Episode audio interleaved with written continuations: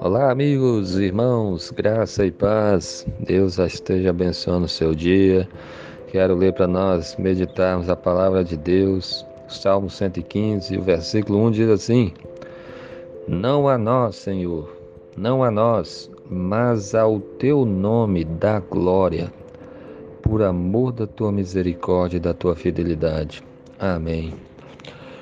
Esse versículo fala sobre a glória de Deus e que a glória do Senhor deve ser dada não a nós, porque nós não somos merecedores. Pelo contrário, nós somos pecadores, somos indignos.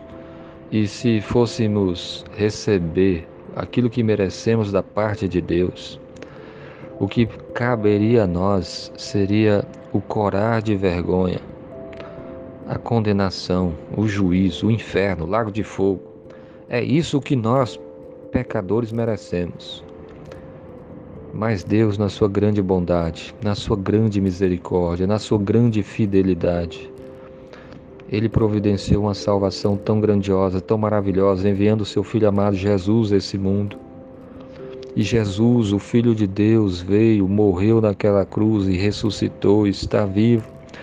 E Ele dá gratuitamente a sua salvação, o perdão dos pecados, para todo aquele que nele crê, todo aquele que verdadeiramente se entrega a Ele, se arrepende de seus pecados e confia nele. Por isso, a glória deve ser dada somente ao Senhor. Não a nós, Senhor, não a nós, mas ao teu nome da glória. A glória deve ser dada ao Senhor. Você deve glorificar o nome do Senhor.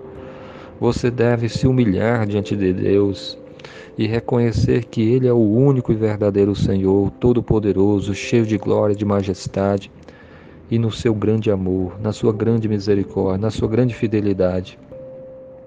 Ele providenciou essa grande salvação para todos aqueles que nele creem. Então creia no Senhor Jesus e dê glória ao Senhor, e sirva ao Senhor, e obedeça ao Senhor, e ande nos caminhos do Senhor, porque Ele é digno porque Deus é bom, porque a sua misericórdia dura para sempre. Não a nós, Senhor, não a nós, mas ao teu nome dá glória, por amor da tua misericórdia e da tua fidelidade. Que Deus abençoe o seu dia. Amém.